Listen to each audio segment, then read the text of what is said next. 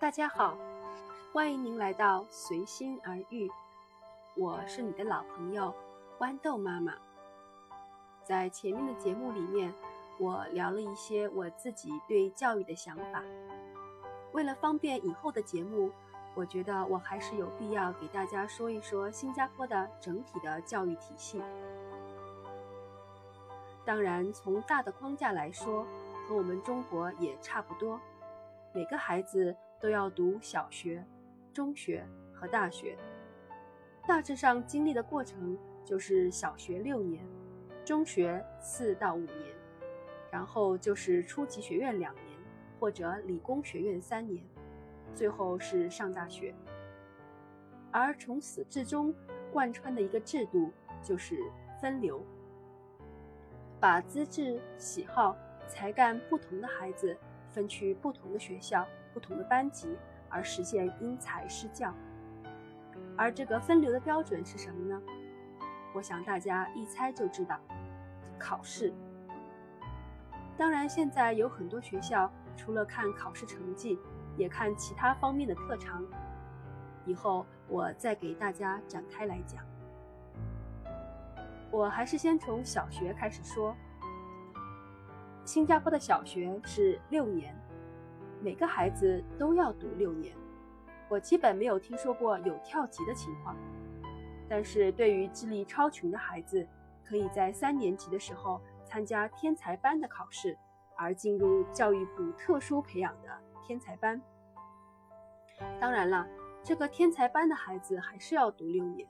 小学毕业时，也同样要参加小学离校考试 （PSLE）。这个在我以前的节目当中提到过。然后通过这个 PSLE 的分数来填报上中学的志愿。从中学开始，名堂就很多了，很多细节我现在都还没有弄明白。在这里，我也只给大家介绍一个梗概。大部分的学生都是读四到五年中学之后，参加英国剑桥的 O 水准考试。成绩好的就是去初级学院继续学习两年，然后考 A 水准考试，进入大学。这样的一条路径就类似于我们国内的中考和高考。在这里，中学的阶段，读五年的是普通班。读四年的是快捷班，不过不管是什么班，要欧水准的成绩好才会去初级学院。当然，也有一部分成绩更好的，那就是在 PSLE 考完之后就可以直接报读所谓的直通车的中学，根本不用考欧水准考试，直接读完六年后考 A 水准。那么，如果欧水准考试的成绩一般，那些学生就会直接申请去读理工学院。理工学院具体是什么样的学校呢？嗯，我想我在以后的节目里再仔细的讲。这个学校是读三年，读完三年出来，还是可以申报大学，或者直接参加工作。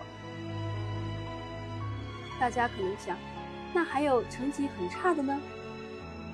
其实，真正的成绩很差的，在分流的体制里面，就是被认为脑子不太灵光，或者说读不了书的那些孩子，在上中学后的第二年就会被分出来。前面我说的中学里的普通班和快捷班，也是在这个时候分的。那些被分出来认为不太能读书的，就会给你定格为你将来只能学一门技能或者手艺的学生。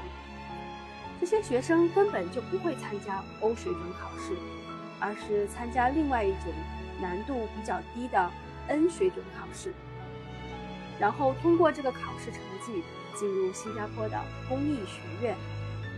在工艺学院里，大多也都是读三年，然后就可以出来工作了。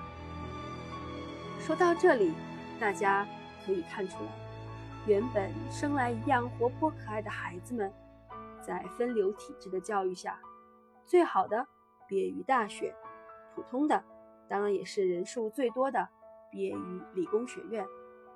最后学不成器的，就毕业于工艺学院。不过，我们都知道，每个孩子的成长的节奏是不一样的，或者通俗的讲，就是开窍的时间不一样。也不是说你到了哪里就定了格，读完理工学院的可以继续申报大学，如果成绩好的，大学里还可以免修一年。读完工艺学院的，还是可以通过在工艺学院的成绩来报考理工学院。只要你不放弃自己。